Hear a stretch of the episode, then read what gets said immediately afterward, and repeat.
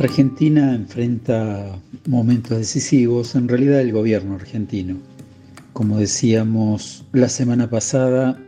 es toda la sociedad, sin embargo, la que está involucrada en el desafío de, cambiar su destino, de que dejemos de generarnos crisis autoinfligidas y que además nos alegremos midiendo la profundidad de cada crisis. La emergencia del gobierno ha llevado a lo que todo el mundo está denominando bala de plata o, una cosa así como para significar que es el último tiro que tendría el gobierno.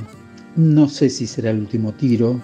sí es claro que Sergio Massa, uno de los integrantes del triunviro que conduce el Frente de Todos, es un jugador muy importante y asume en estos momentos la responsabilidad del Ministerio de Economía, que es realmente el lugar donde las papas queman. No sabemos qué es lo que va a hacer, está asumido, acaba prácticamente de asumir, eh, anuncia medidas y se ha generado una expectativa en algunos sectores que siguen teniendo una mirada muy negativa y apostando de alguna manera que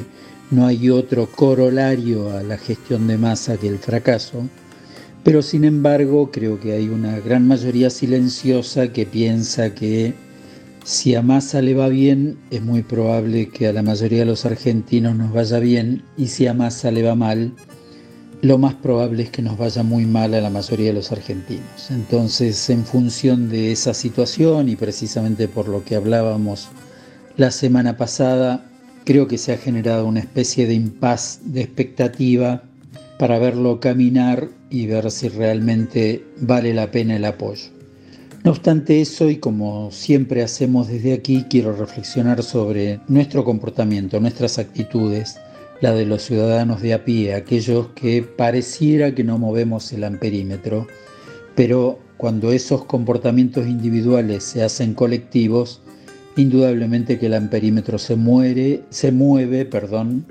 y a veces nos mata, por eso el lapsus del se muere. Pero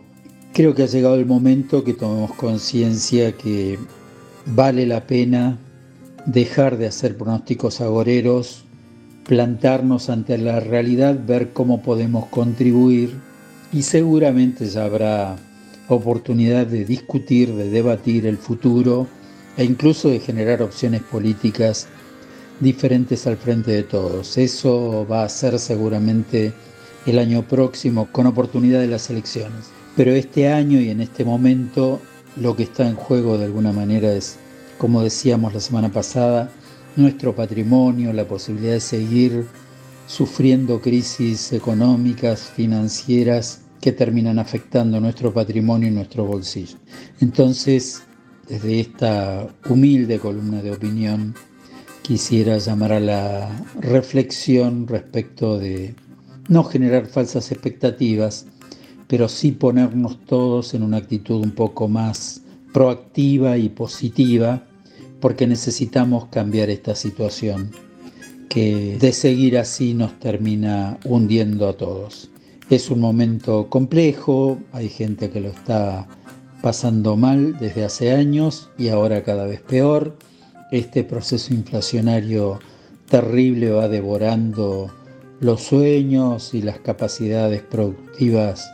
de mucha gente, en particular sometiendo a un estrés financiero terrible también a las pequeñas y medianas empresas y seguramente puede llegar a terminar afectando los puestos de trabajo que se venían recuperando. Por eso creo que vale la pena pensar esto no en términos de personas, no en términos de partidos políticos, sino en términos de el destino de la Argentina y lo que hacemos cada uno de nosotros para ayudar a salir de esta situación.